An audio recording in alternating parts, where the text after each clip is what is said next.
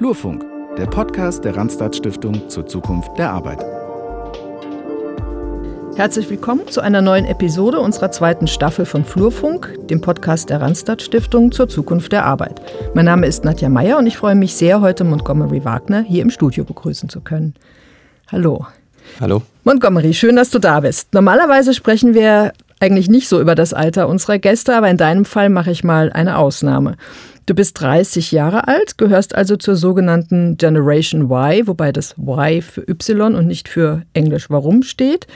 Ähm, auch Millennials genannt. Ihr seid die ersten Digital Natives und geltet auch als die Treiber von New Work, der großen Transformation, die wir ja nicht erst seit der Pandemie auf dem Arbeitsmarkt erleben.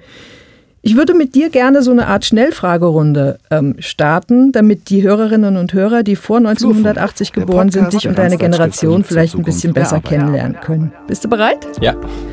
Spaß oder Karriere? Spaß. WhatsApp oder SMS? WhatsApp. Job oder Familie? Job. okay.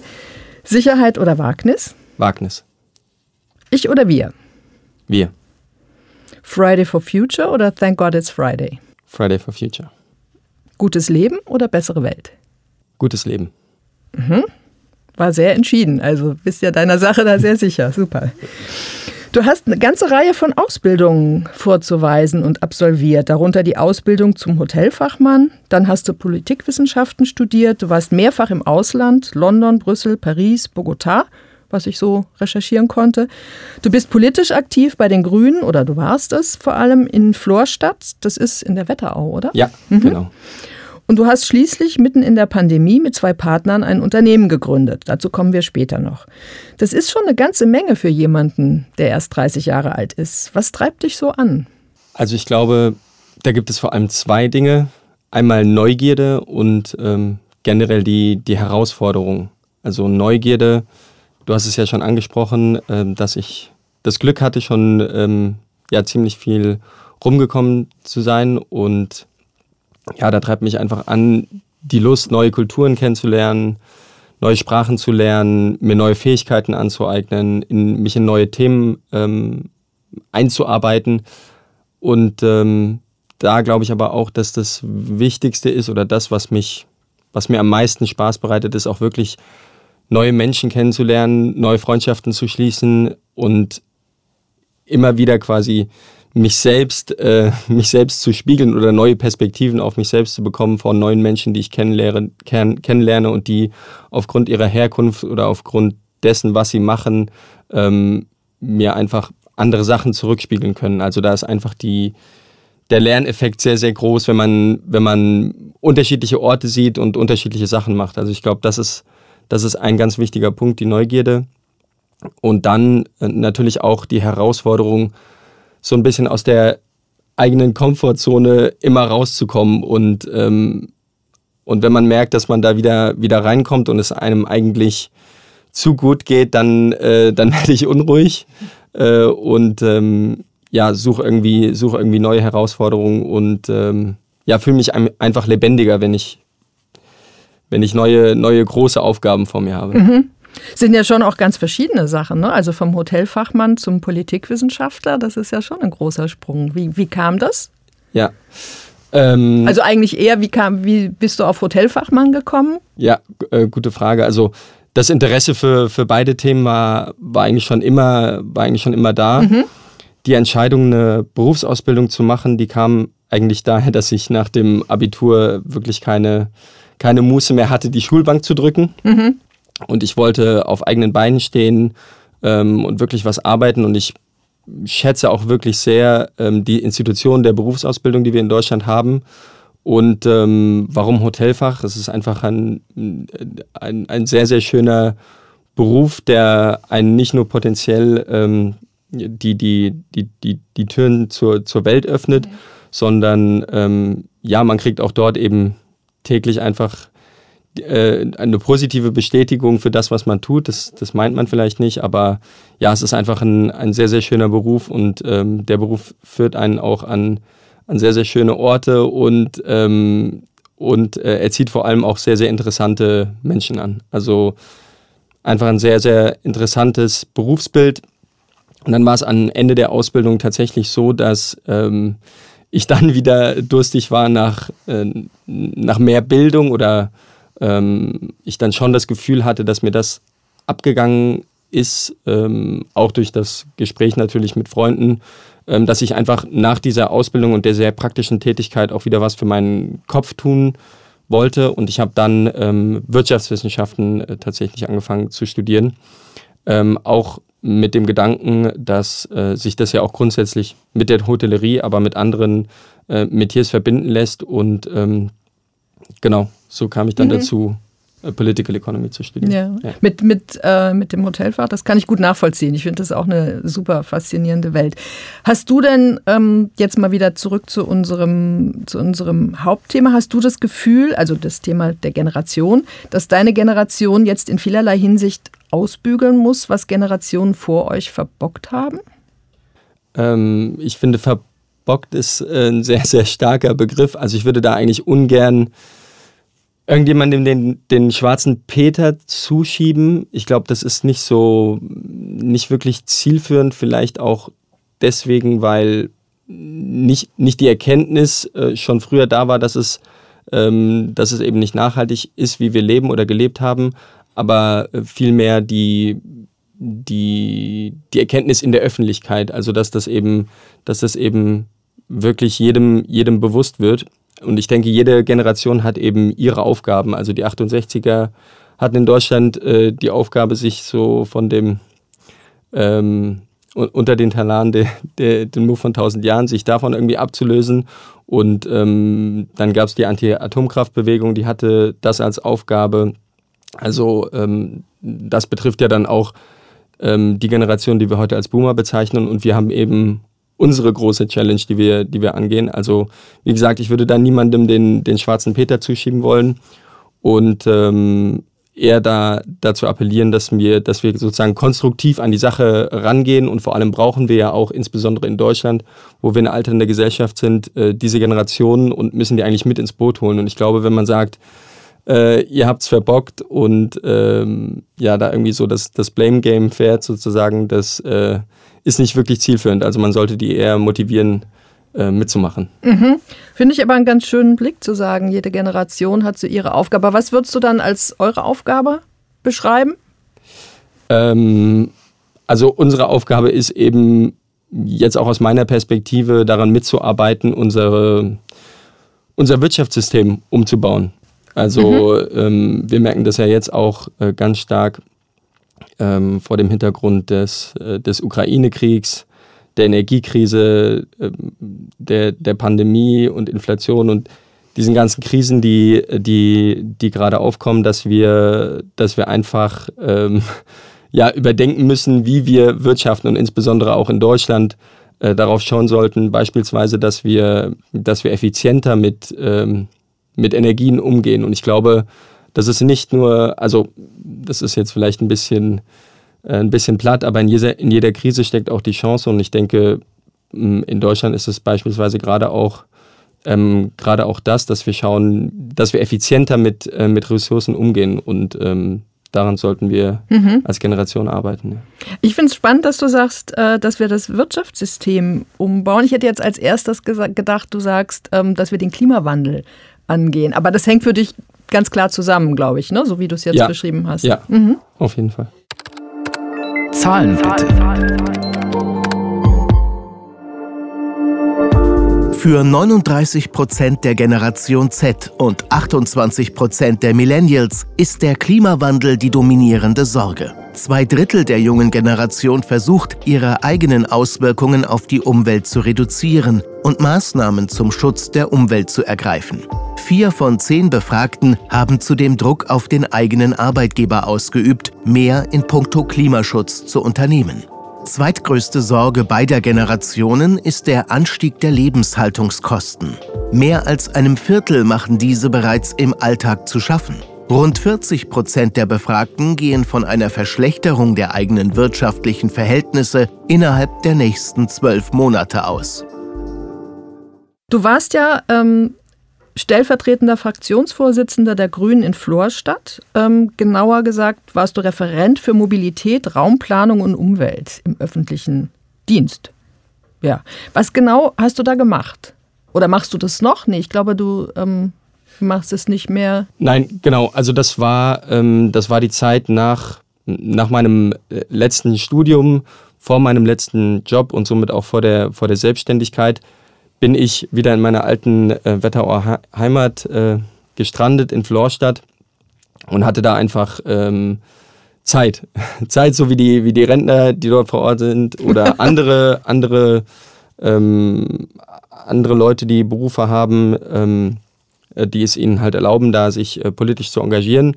Und für mich gab es ähm, einfach oder gibt es generell im Rhein-Main-Gebiet ähm, ein, paar, ein paar Probleme, die mich auch persönlich persönlich wirklich äh, stören oder gestört haben. Und das war übrigens auch generell in meinem Leben so der Antrieb, wenn mich, ja, wenn ich mich das auch wirklich persönlich aufregt, äh, dann ist die Motivation umso größer, sich da dafür zu engagieren. Und das ist im Rhein-Main-Gebiet ähm, die Verkehrsproblematik. Oder das mhm. ist das, was, was nicht nur mir, sondern auch meiner Nachbarschaft und dem ganzen Ort irgendwie ähm, als Problem gewusst, bewusst geworden ist, weil wir halt sehr viele Schlafstädte im, im Rhein-Main-Gebiet haben und viele nach äh, Frankfurt reinpendeln, viele natürlich dann auch einen Firmenwagen haben, ähm, oftmals alleine im Auto sitzen und ähm, das war eigentlich so mhm. das, was, mein, was bei mir so das politische Engagement rausgekitzelt hat, natürlich auch das generelle Interesse an Politik und ähm, die Motivation dahinter, mich zu, zu engagieren und das hat eben relativ zufällig kollidiert mit den äh, Kommunalwahlen dann in Hessen. Mhm. Äh, das heißt, das ging dann auch relativ schnell, weil natürlich auch ähm, auf dem Land die, die Parteien händeringend auf der Suche sind nach, nach jungen Leuten, die sich eben ähm, die sich eben engagieren. Und ähm, bei mir war das leider ein, ein sehr kurzes Intermezzo, weil es dann beruflich weiterging und nicht mehr äh, zu vereinbaren war. Ich musste dann noch umziehen ähm, mit dem politischen Engagement. Aber ich habe da auf jeden Fall ähm, auf jeden Fall viel gelernt und ähm, habe auch vor, das wieder, das wieder aufzugreifen, wenn ich irgendwo sesshaft werde und mal wieder mehr Zeit finde, mich zu, ähm, mich zu engagieren. Ja. Mhm. Genau, da kommt dann eure Firmengründung ins Spiel. War denn die Idee schon immer, eine eigene Firma zu gründen oder hättest du dir auch vorstellen können, in ein Unternehmen zu gehen mit all seinen gewachsenen und vielleicht aber auch überholten Strukturen? Also gerade auch mit, mit der Idee, eigentlich müssen wir die Wirtschaft umkrempeln, so wie du es vorher gesagt hast. Mm.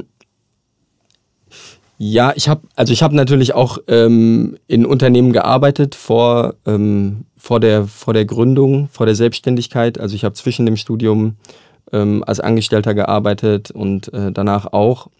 Ähm, ja, also die mit, also gerade kann ich mir natürlich nur vorstellen, als Geschäftsführer der Revoltec zu arbeiten, weil das einfach mein, äh, mein Traumberuf gerade ist und mir ich, ich mir auch gar nichts anderes vorstellen will oder kann. Ähm, und ich glaube, ja, also das ist sozusagen der eine Punkt. Für wen macht man das? Wenn man natürlich ein, ein eigenes Startup macht, dann weiß man ganz, weiß man, man, man macht es irgendwie für sich unmittelbar ähm, und es findet keine oder weniger weniger potenziell Entfremdung statt äh, in der Arbeit. Also man, man weiß genau, für wen man es tut und ähm, im besten Fall, und das ist bei uns auf jeden Fall so, weiß man auch, äh, wofür man es tut. Also ich glaube, wenn die beiden, ähm, wenn die beiden Fragen gut beantwortet sind, dann, dann ist eben die Gefahr der Entfremdung irgendwie äh, nicht mehr gegeben. Also mhm. ähm, und bei uns ist das eben einfach ein cooles Thema, für das wir brennen. Wir wissen, dass wir damit was Gutes machen. Du hast es ja eben angesprochen, also die, die Wirtschaft mit umzukrempeln. Und ähm, ja, wir machen es eben für, für uns, für unsere Mitarbeiter und ähm, kriegen da auch bis dato eigentlich ein positives Feedback, also die Bestätigung dafür, dass, dass das auch alles so stimmt, was wir, mhm. was wir machen. Ja, und der Vorteil natürlich ähm, mit einem eigenen Startup ist, man bestimmt auch die Regeln so ein bisschen ja. selber, ne? nach ja. denen genau. das Unternehmen funktioniert. Zahlen bitte. Keine Lust auf Veränderung. Fast die Hälfte der Millennials möchte in den nächsten fünf Jahren bei ihrem Arbeitgeber bleiben. Ein Plus von 11 Prozentpunkten zum Vorjahr. Größter Wunsch im Hinblick auf die berufliche Zukunft sind kürzere Arbeitszeiten. 17 Prozent der Millennials möchten damit experimentieren. Flexible Arbeitszeiten und Remote Work stehen ebenfalls hoch im Kurs. Die wichtigsten Vorteile von Remote Work sind aus Sicht der jungen Generation Geld sowie Zeiteinsparungen. Quelle Deloitte Millennial Survey 2022. Befragt wurden in Deutschland 500 Personen der Generation Z und 300 Millennials. Was war zuerst da, die Idee, ein Start-up zu gründen oder der Wunsch, mit einem nachhaltigen Produkt einen Beitrag zur Bekämpfung des Klimawandels zu leisten?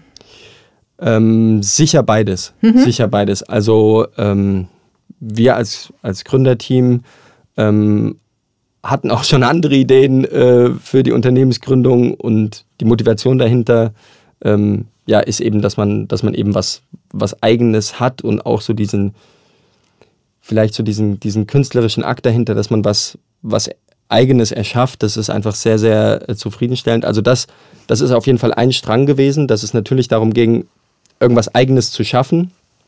Und, ähm, und das andere Thema, dafür brennen wir natürlich auch. Also Lösungen zu suchen, die wirklich ähm, Probleme lösen, die größer sind, viel größer als wir selbst. Und ähm, die beiden Sachen, die kamen dann äh, zum Glück zusammen.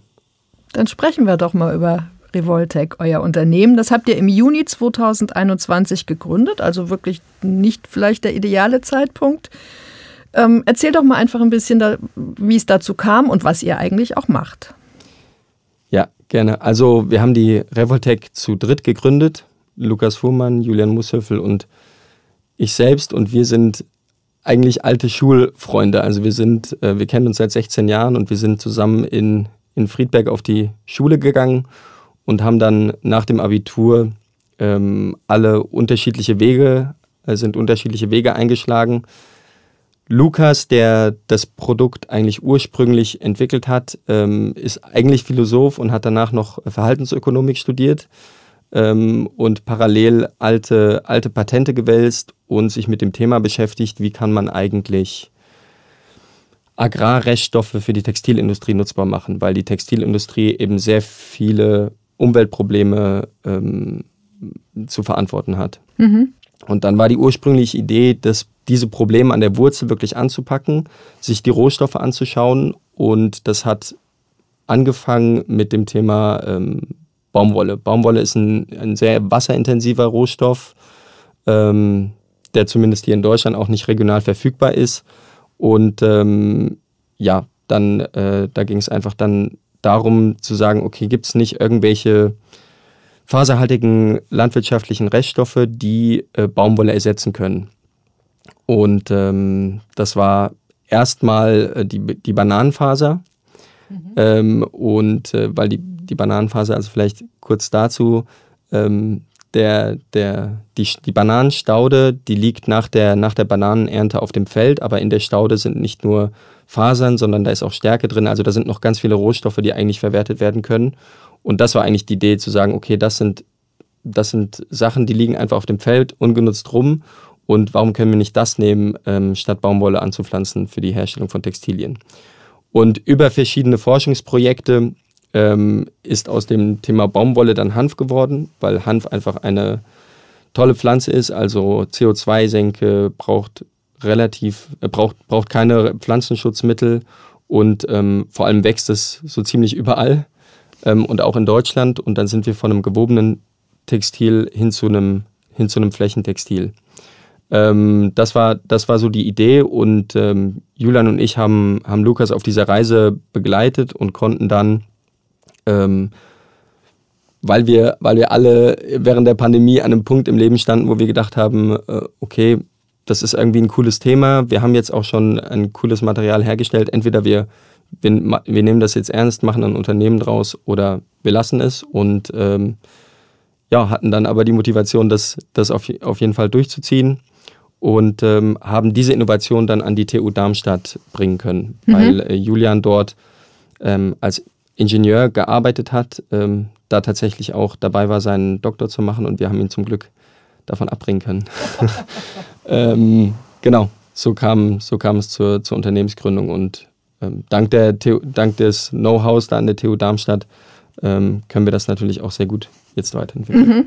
Euer Produkt heißt Lover, ein Akronym aus lederähnlich, ohne Plastik, vegan und reststoffbasiert. Aber irgendwie steckt auch das Wort Love da drin, wie in eurem Firmennamen auch irgendwie Revoltec Revolution steckt. Sind das so die zwei Werte, die euch antreiben vielleicht? Ist es das? Ja, absolut. Absolut interessant, weil das wurde uns so äh, noch nie wieder gespiegelt, aber das ist auf jeden Fall so. Ähm, also einmal Liebe und Begeisterung einfach für das, was wir machen und wir stehen auch wirklich voll hinter unserem Produkt ähm, und haben auch diese Version, dass, dass möglichst, äh, möglichst viele, viele äh, Produkte in Zukunft, wo heute noch äh, Kunst und Echtleder verwandt wird, dass die, ähm, dass die in Zukunft made with love, aber auch made with lover gemacht sind. Ähm, und äh, ja, natürlich, da gibt es dann auch noch so die, die, die phonetische Ähnlichkeit zu, zu Leather ähm, mit, der wir, mit der wir auch spielen. Aber es ist vor allem das, also ähm, ja, die, die Liebe hinter dem Produkt, dass wir voll dahinter stehen können und ähm, ja, dass wir eigentlich auch aus einer Manufaktur kommen. Also das, was wir sehr lange gemacht haben, war ja auch Handarbeit. Natürlich geht es jetzt um die Industrialisierung, aber das erinnert einen natürlich äh, daran, wo, wo das Ganze herkommt.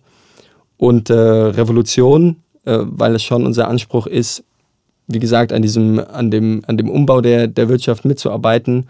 Und das heißt für uns oder ist in unserem Fall eben der Anspruch zu sagen, wir möchten, wir möchten äh, wirklich das Flächentextil der Zukunft sein. Also ähm, sei es in der Möbelindustrie, ähm, in der Fashionindustrie, in der Schuhindustrie, in der Autoindustrie, also überall dort, wo bisher noch umweltschädlichere Materialien zum Einsatz kommen, da möchten wir rein. Mhm. Erklär mal kurz ähm, den Begriff Flächentextil. Also ich verstehe, es ist nicht gewebt. Genau, aber, genau. Mhm. Also äh, ähm, um es ganz einfach zu machen, Kunstleder beispielsweise, mhm. ähm, Leder, das sind, das sind eben Flächentextilien. Also mhm. das macht das äh, vielleicht einfacher zu verstehen. Mhm. Genau. Aber unser Anspruch ist auch schon, da eine eigene Kategorie aufzumachen. Mhm. Also dass wir neben Kunstleder und Leder ähm, dass es da auch noch Lover gibt. Cool. Bei euch läuft es ja auch gerade richtig gut. Ne? Äh, ihr habt eine Reihe von Preisen gewonnen, unter anderem auch den Hessischen Gründerpreis. Und eine Beteiligungsfirma hat im Mai dieses Jahres einen siebenstelligen Betrag in Revoltec investiert. Das ist ja auch eine gute, eine gute Ausgangssituation für, für euch, für die Zukunft. Und vor einigen Wochen hat euch Robert Habeck zum Mitglied des Beirats für Fragen des gewerblichen Mittelstands und der freien Berufe, also dem sogenannten Mittelstandsbeirat beim Bundesminister für Wirtschaft und Klimaschutz ernannt. Was bedeutet diese Ernennung für euch? Was müsst oder was dürft ihr da machen? Ja. Ja, also wir waren natürlich erstmal sehr, sehr äh, begeistert, dass wir als ein, ein so junges Unternehmen da wahrgenommen werden äh, auf diesen Ebenen. Also es ist natürlich eine, eine außerordentliche Ehrung und, und Anerkennung uns gegenüber. Und wir sind froh, dass die, dass die Bundesregierung eben solche, solche Ideen und solche Unternehmen wie, ähm, wie das unsere, unter, unsere unterstützt.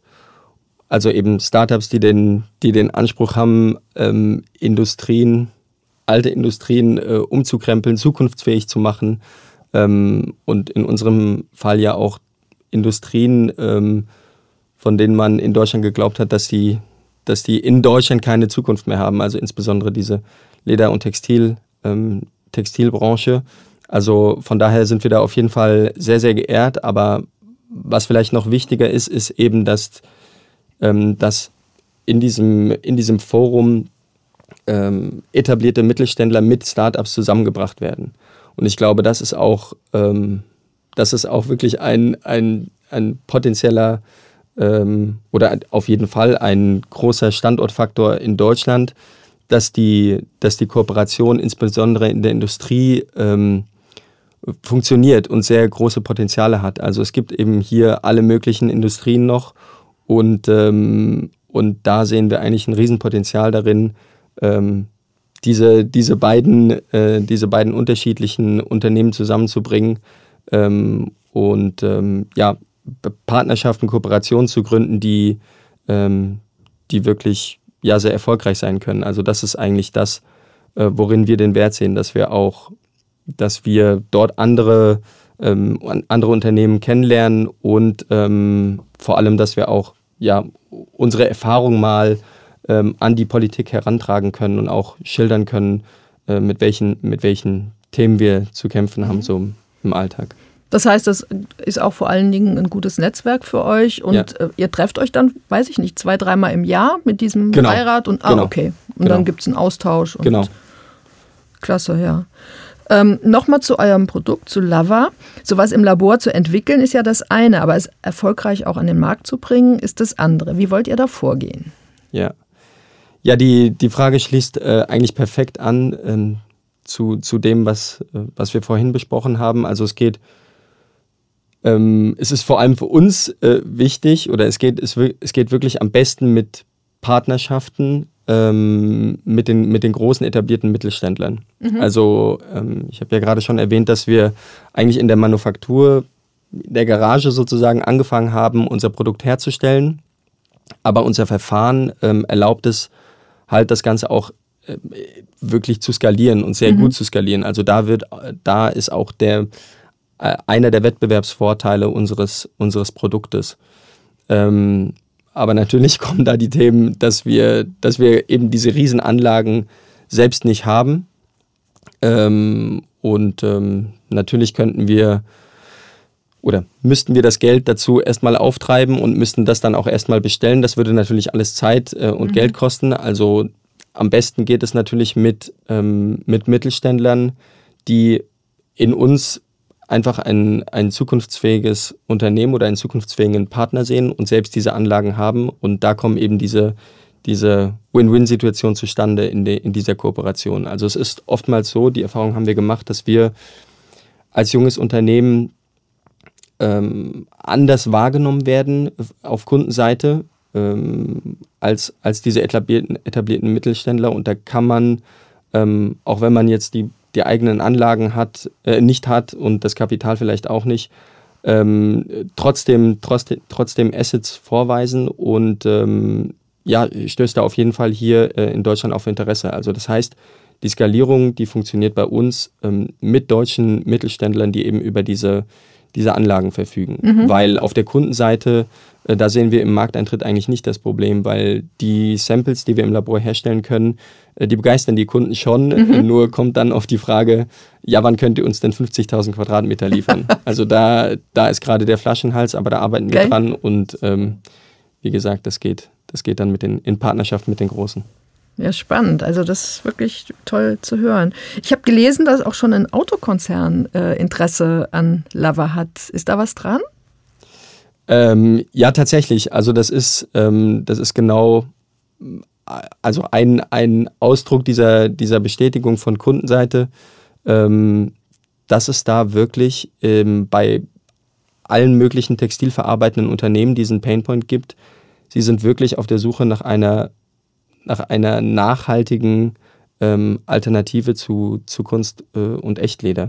Mhm. Also das ist natürlich einmal die, ähm, die CO2-Problematik, aber da geht es auch um Themen wie Recycling und ähm, ja, von daher, von daher äh, kostet uns das äh, vergleichsweise wenig Mühe, da, ähm, da äh, potenzielle Kunden an Land zu ziehen. Also die Begeisterung ist da, die Begeisterung kommt aus dem Produkt auch selbst. Ähm, wir müssen jetzt eben nur noch lieferfähig werden. Mhm. Ähm, aber ja, genau. Das, das sind, glaube ich, Sorgen, die andere Hersteller gerne hätten, ja. zum Teil. Ne? ähm, nee, aber das ist ja auch toll, also dass sich das so gefügt hat, dass ihr ähm, da quasi zur Untermiete produzieren könnt, vielleicht bei, bei anderen.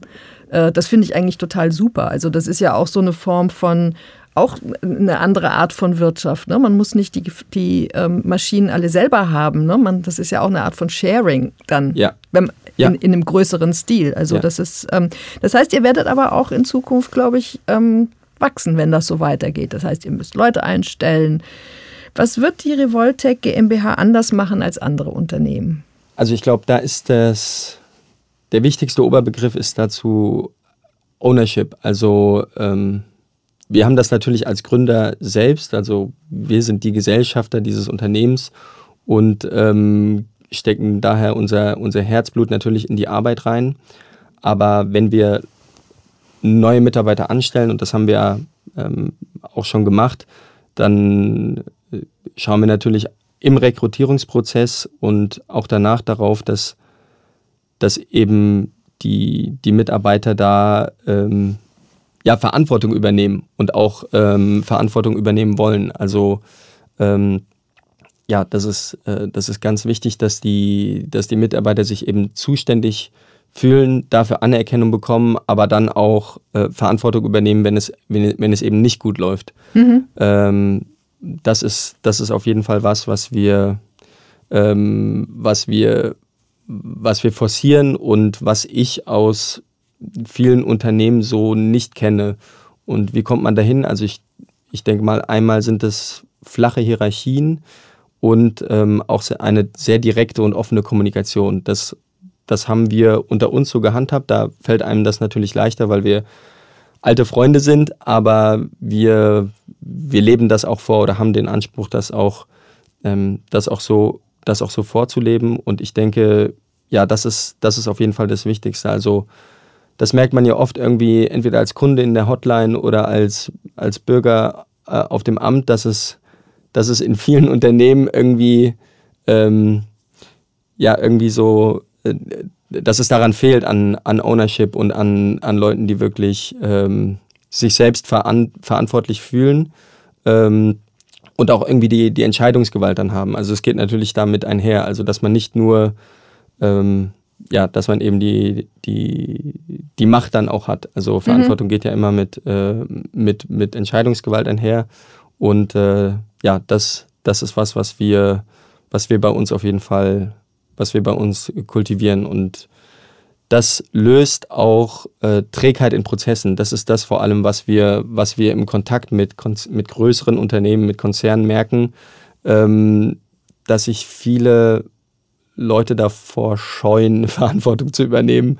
Ähm, und dieses Hin- und Herschieben von Zuständigkeiten und Verantwortung, das führt, führt eben zu einer ungemeinen Trägheit und äh, verlangsamt einfach Unternehmen. Und das ist so, ähm, ich denke, so, so kann man das umgehen, indem man das irgendwie, ähm, ja, die, die, die Leute dabei dazu auffordert, sie dabei unterstützt, ähm, eben Verantwortung zu übernehmen mhm. im Unternehmen. Und dann eben halt auch äh, Spielräume schafft, ja in, genau. in denen sie entscheiden können, eigenverantwortlich. Ne? Ja. Genau, das klingt ziemlich gut. Gibt es denn auch Werteabläufe oder Methoden, die sich aus eurer Sicht bewährt haben, wo ihr das Rad nicht neu erfinden müsst? Ja, klar. Also wir drei als Gründer hatten natürlich auch äh, Berufserfahrungen, die wir mit reingenommen haben in dieses Unternehmen und da nimmt natürlich jeder aus seiner Erfahrung das mit, was, was ihm gut gefallen hat. Und äh, ja, da gibt es unterschiedliche Methoden. Also wir nehmen uns Scrum äh, beispielsweise zum, zum Vorbild. Ähm, die Art und Weise, wie wir, wie wir mit den Mitarbeitern umgehen, wie wir sie quasi ähm, entlohnen für ihre Arbeit, das sind alles so Themen, die, die gibt es natürlich schon, nur muss man sich, muss jedes Unternehmen irgendwie dann auch sich die Sachen raussuchen, die, ähm, die am besten passen. Ähm, also beispielsweise ähm, ganz äh, wichtig bei uns äh, ist ähm, das Motto ähm, Praise in Public, Punish in Private beispielsweise. Also dass man ähm, ja, dass man einfach immer das, das Feedback sucht, also den, den Mitarbeitern Feedback gibt, das sich aber auch einholt. Also das ist uns sehr wichtig, dass da dass immer sehr offen kommuniziert wird und auch, ähm, und auch Kritik geübt wird. Ähm, mhm. Und dafür muss man dann gegebenenfalls halt den richtigen Rahmen schaffen, ähm, dass man das dann auch eher beispielsweise im Zwiegespräch macht. Aber das ist was, mit dem wir sehr viel, äh, also sehr gute Erfahrungen gemacht haben und ähm, das fördert dann ja wiederum auch, ähm, auch Ownership. Also ich glaube, das, was wir mitgenommen haben, sind schon Prinzipien, ähm, wie man sich Meilensteine setzt, wie man die runterbricht äh, in das Tagesgeschäft. Das sind natürlich alles Prozesse und Sachen, die man, die man kennt. Und ähm, ja, das, äh, da, da, muss man sich einfach das, das mitnehmen, was, äh, von dem man selbst überzeugt ist. Also, mhm. ja.